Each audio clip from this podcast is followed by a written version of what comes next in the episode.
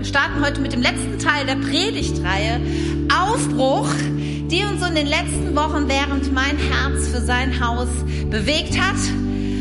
Und mich hat eine biblische Geschichte um das Volk Israel besonders bewegt.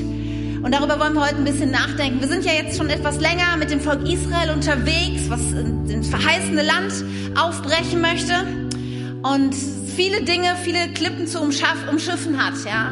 Und wir haben Prinzipien abgeleitet davon, wie auch wir in das verheißene Land kommen können. Und heute wollen wir uns dem letzten Prinzip stellen und ich glaube so sehr, dass Gott zu dir reden wird. Hey, danke Team, dass ihr uns so großartig geleitet habt. Und ich bete jetzt noch und dann starten wir mit der Predigt. Jesus, ich danke dir so sehr dafür, Du hast gute Dinge vorbereitet. Für jeden ganz persönlich und auch für uns als Kirche, Herr.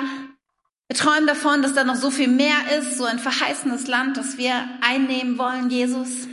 Und ich bete einfach, dass dieser Tag heute, dass, dass das, was gesprochen wird, dass das, was du in Herzen bewegst, Herr, dass das dazu beiträgt, dass Menschen ja in ihr verheißenes Land hineinkommen. Dass all das Potenzial, was du in Einzelne hineingelegt hast, Wirklichkeit wird, Jesus. Herr, wir wollen mehr, wir wollen dich besser kennenlernen und so sprich du heute Abend zu uns. Amen. Ja, wir haben einiges gelernt von dem Volk Israel. Prinzipien, wie auch wir in das verheißene Land kommen können. Ja, wir haben davon gehört, dass wir über unser Leben hinaus leben sollen, uns in die nächste Generation investieren wollen. Wir haben von 31 Königen gehört, die es, dass wir mutig in den Kampf ziehen müssen, wenn wir in das verheißene Land wollen dass wir eine Bereitschaft haben müssen, Gott ganz zu vertrauen und den guten Bericht zu bringen und so vieles mehr und so vieles mehr. Und heute Abend möchte ich mit einer Geschichte mit euch angucken. Das ist so ziemlich am Ende der Geschichte mit dem Volk Israel, kurz bevor sie in das verheißene Land einziehen. Und ich habe euch mal eine Landkarte mitgebracht, wo man so ein bisschen verfolgen kann, die Geschichte vom Volk Israel. Hier links starten sie in Ägypten irgendwann, dann ziehen sie durchs Rote Meer, dann geht's hier unten hin, da ist der Sinai, der Berg Sinai, wo, sie, wo Mose die zehn Gebote kriegt. Und dann ziehen sie weiter, da kann man schlecht sehen, aber Nummer zwölf, das ist da so, wo die Kundschafter ins Land gehen, wo Tim drüber gesprochen hat. Die ziehen dann so bis Hebron und kommen wieder zurück mit ihren Berichten über das Land, in dem Milch und Honig fließen, aber auch die Riesen wohnen. Und dann wird das Volk Israel so 40 Jahre lang irgendwo sich da die Zeit vertreiben auf dem Sinai-Halbinsel. Und irgendwann kommt dann der Auftrag, dass sie weiterziehen sollen, dass sie den Sinai verlassen sollen. Und dann ziehen sie so östlich vom Roten, vom Toten Meer ähm, bis in die Ebene die gegenüber von Jericho liegt. Ja, wenn ihr an Jericho oben links um rechts sieht, dann ist da der Jordan, der in das äh, Tote Meer hineinfließt. Und rechts östlich davon liegt nun das Volk Israel in einer Ebene. Und um dahin zu kommen, mussten sie einige Völker auch ein, durch einige fremdliche Gebiete ziehen. Da gab's Krieg und sie waren sehr erfolgreich. Sie sind durch Edom, wie ihr seht, gezogen und durch Moab. Und die Moabiter waren natürlich nicht besonders erfreut darüber ja, dass dieses riesige Volk sich jetzt da breit machte. Und sie hatten auch gehört, dass es sehr siegreich war. Und sie hatten sich überlegt, okay, was machen wir jetzt? Wie werden wir die wieder los? Und irgendwie einfach nur Krieg führen, hat sich Barak, der König der Moabiter, gedacht, macht nicht so einen Sinn, da müssen wir ein bisschen mehr auffahren, weil die anderen Völker, die dort waren, die haben auch alle verloren gegen das Volk Israel. Und da kommt ihm eine Idee. Und er hat gehört von einem Mann, Biliam ist sein Name. Und er wohnt irgendwo am Euphrat, also noch viel weiter östlich. Und er, keine Ahnung, was mit diesem Mann los ist, aber irgendwie scheint er eine Beziehung zu Gott zu haben. Und das, was er spricht, das hat eine besondere Kraft. Ja, was Bacha, was Biliam spricht, wenn er etwas Gutes spricht, dann ist da was drin, dann liegt da Segen Gottes drin, aber er kann auch genauso gut Negatives aussprechen. Die Bibel spricht davon Fluchen und auch da drin liegt eine Kraft drin. Und er denkt sich, den Typen, den bezahle ich richtig gut und dann soll er dieses Volk verfluchen und das wird mir helfen, dass wir siegreich sind und dass dieses Volk irgendwie sich verzieht aus meinem Land. Gesagt, getan, lange Geschichte kurz, der will erst nicht, der Biliam, aber dann kommt er doch und dann steht er auf so einem Berg und vor ihm in der Ebene das Volk Israel. Und Barak steht neben ihm und sagt, jetzt come on. Sprich ganz viel negative Sachen. Die sollen verlieren, die sollen krank werden, die sollen nichts hinkriegen. Komm los, macht mal. Und Bileam Er steht da, er guckt sich das Volk an und dann merkt er, wie der Geist Gottes zu ihm redet und er kann sagen, und er sieht, dass Gott dieses Volk segnen will. Und er fängt an zu segnen. Er spricht nur gute Dinge über das Volk aus und er kriegt die Krise, sagt, stopp, stopp, stopp, stopp, du hast es falsch verstanden. Ich gebe dir Geld, damit du dieses Volk verfluchst und nicht, damit du segnest. Komm mal mit, wir gehen auf den nächsten Berg. Vielleicht siehst du von da aus besser und kannst Schlechteres aussprechen. Gesagt, getan, das Ganze passiert dann dreimal und jedes Mal wenn Bileam anfangen will, kommt der Geist Gottes über ihn und er segnet das Volk Israel. Und Barak ist irgendwann verzweifelt und denkt, wie soll das weitergehen? Nun, irgendwie scheint das Volk Israel das auch mitgekriegt zu haben, denn Mose hat es schließlich aufgeschrieben. Also wie cool, ja, zu merken, die Feinde, sie können eigentlich nichts dem Volk Israel anhaben. Alle von außen an das Volk herangetragenen Dinge, ja, andere Völker, ja, irgendwelche Propheten, die sie verfluchen sollen, nichts funktioniert. Keine Macht kann was gegen dieses Volk ausrichten. Aber dann hat dieser Biliam doch noch eine Idee. Nämlich, wie er es schaffen kann, dieses Volk, oder wie wer Barak helfen kann, dieses Volk klein zu kriegen. Und er sagt zu Barak, er gibt ihm einen Tipp und er sagt sowas ungefähr wie, von außen wirst du keine Möglichkeit haben, diesem Volk etwas anzutun, weil Gott ist mit ihm. Deine einzige Chance ist, dass du es schaffen musst, dass dieses Volk selber sich von Gott abwendet. Ja, dass es selber beschließt, diesem Gott nicht mehr treu zu sind, dass es Kompromisse eingeht, ja, dass es andere Götter anbetet. Und das ist deine Möglichkeit, dieses Volk doch noch zu zerstören. Und gesagt, getan, die, die wahrscheinlich älteste Waffe der Welt, ja. Barak denkt sich, gegen so besonders schöne Frauen aus meinem Volk wird auch dieses Volk nicht immun sein. Und genau das passiert. Er schickt ein paar hübsche Moabiterinnen ins Lager, Tja, ihr lieben Männer, schlecht bestellt um euch. Sie wie Israeliten verfallen diesen jungen Damen. Und wir lesen davon in 4. Mose 25, 1 und 1 bis 3. Als die Israeliten in Schittim lagerten, begannen sie mit den moabitischen Frauen Hurerei zu treiben. Hurerei heißt, sie haben mit ihnen geschlafen. Ja? Die Frauen hatten sie zu den Opferfesten für ihre Götter eingeladen und schon bald nahmen die Israeliten an ihren Opfermahlen teil und beteten die Götter Moabs an als ganz Israel, also das war ein Riesenvolk von Tausenden von Menschen, als ganz Israel dem Baal Peor verehrte, wurde der Herr sehr zornig über sein Volk. Äh, hallo? Hier sind riesige feindliche Heere die dieses Volk vernichten wollen. Und nichts kann diese Heere irgendwie, nichts kann diesem Volk irgendwas anhaben. Ja, keiner ist ihnen gewappnet. Aber dann beginnt dieses Volk wegen irgendwelchen hübschen Ladies, die in ihr Lager kommen, Gott zu verlassen. Und sie wenden sich fremden Göttern zu. Und das ganze Volk, das betrifft nicht nur Einzelne, sondern das ganze Volk, wendet Gott den Rücken zu und betet fremde Götter an. Und Gott ist sehr zornig. Er ein, schickt eine Plage ja, es kommt eine Krankheit ins Lager und Tausende von Menschen sterben. Gott hatte eigentlich beschlossen, das Volk jetzt zu vernichten. Jetzt hat er gesagt, Schluss. Durch die beherzte Tat eines Mannes wird das Ganze dann doch noch gestoppt. Und so viele Menschen sind gestorben, dass das Volk Israel erstmal anfangen muss, nochmal alle zu zählen. Eine Volkszählung wird angesetzt, um überhaupt mal zu gucken, wer ist eigentlich noch da nach dieser ganzen Geschichte. Wie dramatisch. Und versteht ihr, was dahinter steckt? Von außen war dieses Volk nicht einzunehmen. Da konnte ihm nichts schaden. Die einzige Sache, die wirklich gefährlich wurde, ist, wenn von innen heraus, wenn Menschen Kompromisse eingehen, wenn Menschen sagen, okay, dieser Gott, so ganz ernst brauchen wir es nicht zu nehmen, gibt auch noch andere Götter. Wenn sie den geraden Weg mit Gott verlassen, das wird gefährlich für sie. Und wie ähnlich ist es doch auch manchmal mit unserem, mit unserem Leben.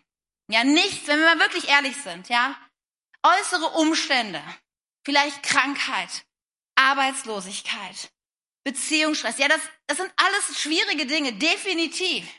Aber ich glaube so sehr, dass wenn du mit Gott unterwegs bist, dass du da durchkommen kannst und dass größer, Gott größer und Gott stärker ist und dass diese äußeren Umstände nicht die Kraft haben, dich wirklich kaputt zu machen. Aber wenn du innerlich anfängst, den geraden Weg mit Jesus als seinem Retter und Herr zu verlassen und zu sagen, ach mal hier ein Kompromiss, ach hier brauche ich es nicht so genau zu nehmen, ach das lassen wir mal, dann kommst du auf eine schiefe Bahn und das hat die Kraft, dein Glauben, dein verheißenes Land in absolute Ferne zu bringen, es unerreichbar werden zu lassen für dich. Ein sehr ernstes Thema, oder? Aber ich glaube, so wichtig, dass wir uns als, wenn wir überlegen, wie können wir in dieses verheißene Land hineinkommen, dass wir uns diesem Prinzip stellen und sagen, wo gibt es Kompromisse in unserem Leben? Und Josua, der dann nachdem Mose starb, der Leiter dieses Volkes wurde, ihm war klar, dass das entscheidend ist, dass in dem Moment, wo sie den Jordan überqueren und ins verheißene Land einziehen, dass das Volk komplett fokussiert ist auf Gott, auf den Vater im Himmel und dass er der einzige Gott ist, für, die, für den sie leben und für den sie unterwegs sind. Und als er kurz davor ist, ja, als die Bundeslade schon geschultert ist und sie bereit sind, durch den Jordan zu gehen, da sagt Josua in Josua 3, Vers 5, er gebietet dem Volk und sagt, heiligt euch, denn morgen wird der Herr große Wunder unter euch tun. Und ich glaube, das Prinzip, über das wir heute reden, was dir hilft, in dein verheißenes Land ganz persönlich und auch für uns als Kirche zu gehen, heißt, heilige dich. Heilige dich. Schau dir dein Leben an. Wo sind die Kompromisse, die du eingehst? Und wo und wer sitzt wirklich auf deinem Lebensthron? Was heißt eigentlich heilig, habe ich mich so gefragt. Ja, wir Christen, wir haben ja so einen Jargon, ne? Und da ist immer alles ganz schnell heilig. Oder zumindestens Weihnachten, ne? Stille Nacht, heilige Nacht. Ja, da benutzen wir solche Worte und manchmal frage ich mich, wissen wir eigentlich, was das bedeutet? Was ist heilig? Heilig heißt etwas Abgesondertes, etwas Besonderes, etwas durch und durch Gutes, etwas, wo nichts, kein Makel, nichts Hässliches, nichts Schmutziges dran ist. Und dieses Adjektiv, heilig, es trifft eigentlich nur auf einen zu, nämlich auf Gott. Gott ist heilig. Und er ist sowas Besonderes, so vollkommen, so gut, dass eigentlich nichts in seine Gegenwart kommen kann. Denn wenn wir mal ganz ehrlich sind, wenn wir in unser Leben gucken, wir sind nicht heilig. Von Natur aus definitiv nicht, ja.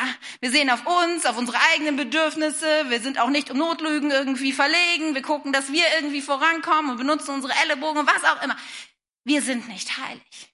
Und es gibt keine Möglichkeit, zu jemandem, der heilig ist, dazuzukommen, wenn du nicht heilig bist. Und das weiß Gott. Und Gott ist auch gerecht. Gott kann nicht sagen, schwamm drüber, ist egal, auch wenn du nicht heilig bist. Eben, come on, komm zu mir. Das funktioniert nicht.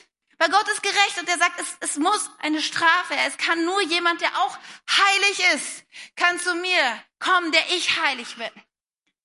Und Gott findet einen Weg, der unglaublich ist. Nämlich er selber, der heilig ist, wird Mensch, Jesus Christus auf dieser Welt. Und dieser heilige Mensch, er stirbt, ein Tod, eine Strafe bekommt er, den er eigentlich nicht verdient hätte. Und durch diese Tat werden du und ich, werden wir heilig. Wenn du sagst, auf meinem Lebensthron soll Jesus Christus als Retter und Herr sitzen, dann gilt es für dich, dass du auch heilig bist. Obwohl du nicht diesen Zustand von Geburt an hast, obwohl so viele Dinge in deinem Leben sind, die dagegen sprechen. Aber in 1. Petrus, da wird es dir zugesprochen. 2 Vers 9, da heißt es, aber ihr seid anders.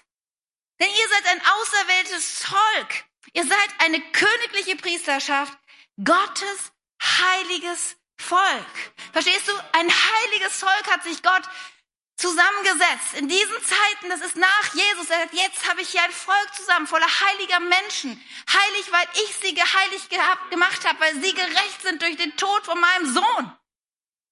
Und sie sind mein persönliches Eigentum.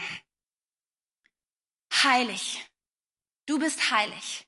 In dem Moment, wo du sagst, dieser Jesus, er soll der Herr meines Lebens sein. Weißt du, jeder Mensch hat in seinem Leben so einen, so einen Thron. Natürlich nicht wirklich, aber so, so bildlich. Irgendetwas regiert in deinem Leben.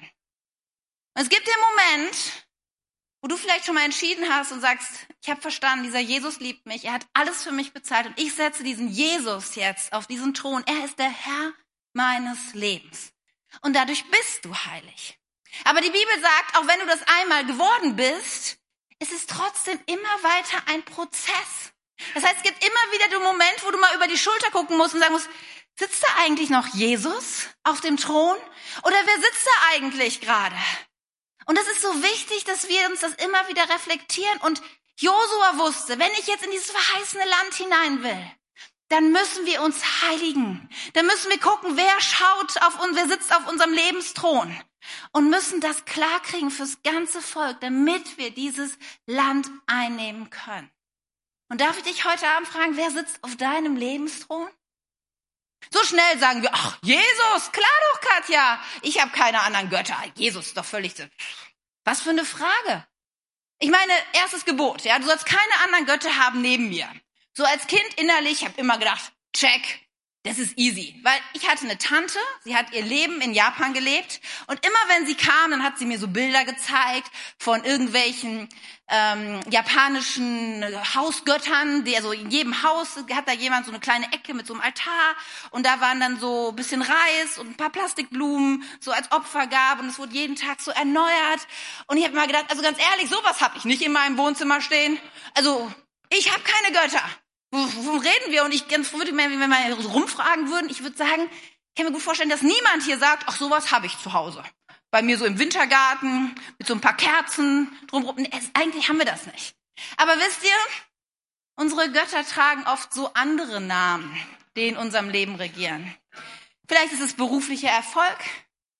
Vielleicht ist es dein Ehepartner, vielleicht ist es deine Familie, vielleicht ist es Gesundheit, vielleicht ist es dein Sixpack, deine Fitness, dein Hobby, ich weiß nicht, was auf deinem Lebensthron sitzt, aber ich finde es so wichtig, sich dieser Frage zu stellen, wenn du jetzt, wir stehen davor, das verheißene Land einzunehmen und zu sagen, ich muss mich heiligen. Und deswegen lass uns doch heute mal hinschauen auf unseren Lebensthron. Wer, was sitzt da eigentlich? Ich habe mir mal so ein paar Fragen gestellt, die ich gerne einfach mal mit euch durchgehen möchte und wo du innerlich einfach mal mitgehen kannst. Und vielleicht sagst du bei ganz vielen, ach, easy, easy, ja, alles gut. Aber es hilft uns, uns selbst zu reflektieren und zu gucken, welche Götzen in unserem Leben eigentlich Einfluss haben. Die erste Frage ist, woran denken wir, wenn wir an nichts Bestimmtes denken? Welchen Tagträumen hängen wir so nach? Ich weiß nicht, vielleicht war gerade eine stressige Zeit an der Arbeitsstelle und irgendwie geht's dir nicht so gut und dann hast du so einen Moment Luft und dann stellst du dir so vor, also wenn ich diese Beförderung kriege, dann wird hier mal aufgeräumt in diesen Saftladen. Und du siehst schon, wie du in dein neues Büro einziehst. Und du merkst so, ah, das gibt dir so eine Genugtuung und so eine Zufriedenheit und so ein gutes Gefühl. Und immer wenn du schlecht drauf bist, dann stellst du dir das vor, dass das dich nach vorne bringen wird, dass das dir endlich Zufriedenheit geben wird. Könnte es sein, dass diese Träume, dieses, wenn ich endlich die Karriereleiter hochklettere, dass sie eigentlich auf deinem Lebensthron sitzen? Oder da ist dieser schlechte Tag gewesen und es regnet und irgendwie merkst du, wie die Grippe so in dir hochschlägt und du bist ganz allein zu Hause. Und dann denkst du, ach, irgendwann werde ich meinen Trauprinzen kennenlernen. Und du stellst dir das so vor, innerlich, wie das sein wird, wie auf dem weißen Schimmel angaloppiert kommt. Und es gibt dir so ein gutes Gefühl, und weißt du, es spricht ja nichts gegen Fantasie und sich manche Dinge vorzustellen. Aber weißt du, manchmal gewinnen solche Vorstellungen so eine Kraft in uns, dass wir daraus irgendwie ja uns beruhigen und uns Trost und Zuversicht rausschaffen aus solchen Vorstellungen. Und weißt du, kann es sein, dass du da etwas auf einen Thron schiebst, wo eigentlich Jesus hingehört? Dass er dir Ruhe und Zufriedenheit und Perspektive gibt? Eine andere Frage. Wofür gibst du Geld aus? Ich glaube, dass unsere Bankauszüge, unsere Kontoauszüge eine Sprache sprechen und dir sagen, was in deinem Leben wichtig ist oder nicht wichtig ist. Wenn du auf mein Konto aufzugucken willst, von meinem Konto, dann musst du sagen, Katja, ist Essen sehr wichtig. Weil nur Marktkauf, Lidl, Aldi, Marktkauf, Lidl, Aldi von meinem Konto abbuchen.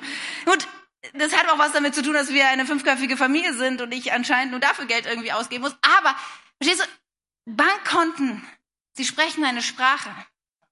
Ja, und vielleicht sind da ganz viele Dinge abgebucht, wo du dich wirklich mal fragen musst, wofür gebe ich mein Geld aus?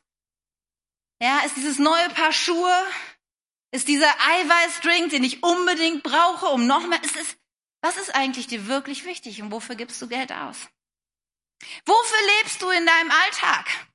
Weißt du, wie Sonntag in der Kirche, ja, ich meine, wir sind ja hier in der Kirche, da ist das easy mit Jesus auf dem Thron, oder? Wenn wir gerade noch Musik gehabt haben und alle heben die Hände und du fühlst dich so gut und nette Leute um dich rum, ist easy.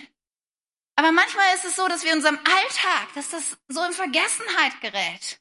Ja, es ist ein bisschen wie mit deinem Mobiltelefon, hier mit deinem Handy. Vielleicht hast du so eine Jesus-App. Und manchmal gehst du am Tag auf die Jesus-App, ja? Und liest den netten Vers durch und denkst kurz an Jesus nach. Aber Jesus ist nicht nur ein App. Was dazu kommt, Jesus muss das Betriebssystem deines Lebens sein. Ja, und deswegen musst du verstehen, was, was geht eigentlich in deinem Alltag vor? Eine andere Frage, was sind deine heftigsten oder wo sind deine heftigsten Gefühle? Zum Beispiel Freude. Worüber freust du dich am meisten? Ja, es gibt Menschen, die, die sagen, ich lebe für diesen Moment, wo ich wo ich den Fernseher anmache und die Formel 1 und ich habe meinen roten Schal und dann gibt es so ein Ritual, wie ich das alles feiere und es ist, das ist das Größte, wenn ich dann sehe, wie die Autos um die Rund und ja, das ist, ich merke, da bricht alles in mir durch. Oder vielleicht, ja, Fußballverein oder irgendwas, du sagst, das ist, das ist meine Freude. Ja, wenn ich das erlebe. Kann es sein, wenn deine größte Freude in irgendwas ist, dass du auch da etwas auf den Thron gesetzt hast, was da eigentlich gar nicht hinkommt? Da kann man sich nicht dran freuen, wenn dein Lieblingsfußballverein gewonnen hat. Doch, doch, doch. Aber es geht ja darum, verdrängt das etwas anderes. Und ist diese Freude größer als die Freude, die du durch Jesus hast? All diese Dinge sind ja eigentlich nichts Schlechtes.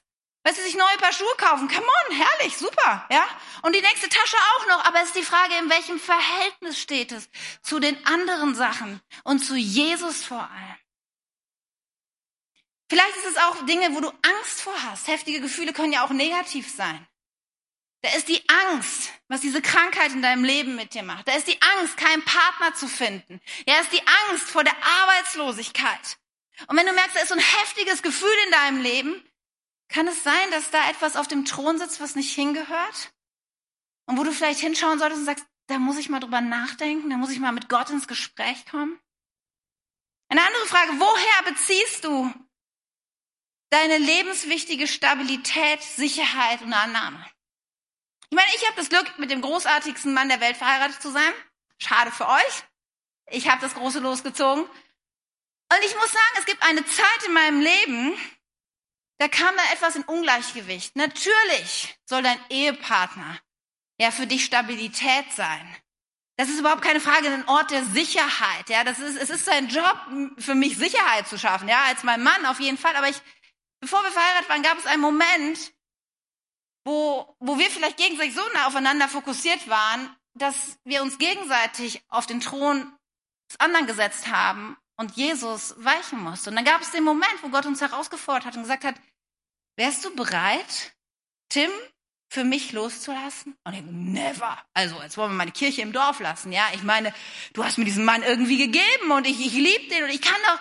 Aber ich habe gemerkt, hier geht es darum, dass etwas größer geworden ist als Jesus in meinem Leben. Und das ist kein gutes Fundament. Kein gutes Fundament für eine Ehe und auch nicht, damit du in dein verheißenes Land kommst. Wenn jemand anders da sitzt als Jesus.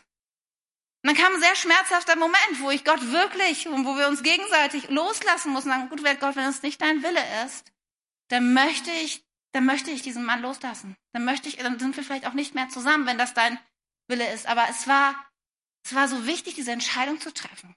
Gott wollte gar nicht, dass wir uns trennen. Das war gar nicht das Problem. Aber er wollte mal eben klären, wer sitzt auf deinem Thron, Katja? Was wünschst du dir am meisten vom Leben? Das ist auch so eine Frage, die das ja so ein Indiz sein kann dafür, dass vielleicht etwas auf dem Thron sitzt, was da nicht hingehört. Für mich gab, war es immer klar, dass ich mir wünschen würde, Kinder zu haben. Und es gab einen Moment, wo das so groß wurde in meinem Leben, dass ich möchte, also es gibt keine andere Alternative, als dass wir Familie haben und nicht nur ein Kind und irgendwas. Und als dann dieser Moment kam, und Tim hat ja heute Morgen, glaube ich, auch davon gesprochen, dass ich mal die Diagnose bekam, als junge Frau keine Kinder zu, zu bekommen, da habe ich gemerkt, dass da etwas auf meinem Thron saß, dieser Wunsch, Kinder zu bekommen, der größer war als Jesus.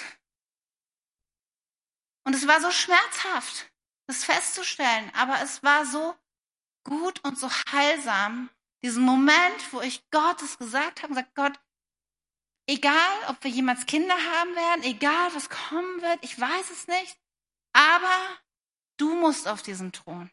Wir wollen dir gehorchen. Du sollst der Herr deines, deines Lebens sein. Vielleicht sind es bei dir andere Dinge, wo du sagst, das ist, das wünsche ich mir am allermeisten vom Leben. Und weißt du, es ist nicht schlecht und nicht schlimm, Ziele zu haben. Darum rede ich gar nicht. Aber es ist so wichtig, dass die Relation stimmt. Und dass du dir klar machst, wo sitzt Jesus und wo sitzen diese anderen Dinge. Wir Menschen, wir sind ja oft so gestrickt, dass wir sagen, okay, Katja, ich habe hab ich gecheckt, was du gesagt hast. Und da gibt es tatsächlich in meinem Leben vielleicht so ein paar Dinge, vielleicht Fitness. Ja, manche, ich meine, es ist ja super gesund zu sein. Ich bin auch nicht gegen gesunde Ernährung und alles, aber manchmal gerät das in Schieflage bei manchen Menschen. Und dann sagst du irgendwie, und du merkst es vielleicht heute Abend, denkst, ich, ich verwende da viel zu viel Zeit drauf und sagst, okay, jetzt werde ich mich anstrengen. Selbstdisziplin. Ich werde weniger ins Fitnessstudio gehen. Ich werde weniger Geld investieren für irgendwelche Superfood, Special, Vegan, Super Bio. Und ich werde weniger, was weiß ich, mir die neuen Schuhe kaufen, die ich unbedingt zum Laufen brauche. Ich werde weniger dies tun. Ich werde weniger das tun. Ist so viel, dass wir sagen, das mache ich jetzt weniger. Ja, weil wir denken, okay, ich, ich nehme was weg von dem Lebensthron. Das Problem ist nur, dass da kein Vakuum bleibt. Ja, da kann nichts, nicht nichts sitzen. Und wir halten es oft nicht aus, einfach nur was wegzunehmen, weniger. Es muss was Neues hin. Es muss etwas größer werden. Und Johannes, der Täufer, er sagt so einen großartigen Satz in Johannes 3, Vers 30. Er sagt, er, und damit meint er Jesus, Jesus muss immer größer werden und ich muss immer geringer werden. Verstehst du? Und du darfst heute Abend nicht hören, okay, geringer, weniger, ich muss einfach nur weniger machen, ich muss geringer werden, ich muss mich kleiner machen, ich muss einfach, verstehst du, das wird, das funktioniert vielleicht zwei Tage. Aber das Vakuum, das wird irgendwann, zack, wird wieder was da drauf sitzen. Du musst etwas größer machen in deinem Leben. Du musst Jesus größer machen in deinem Leben. Wenn er schöner, herrlicher, kraftvoller, majestätischer für dich wird, dann füllt er deinen Lebensthron komplett aus. Und jetzt denkst du, ja, aber wie geht es? Es ist so einfach. Kolosser 3, da heißt es, da ihr mit Christus zu neuem Leben auferweckt wurdet, Sucht Christus, der zu Rechten Gottes im Himmel sitzt. Denkt nicht an weltliche Angelegenheiten, sondern konzentriert eure Gedanken auf ihn.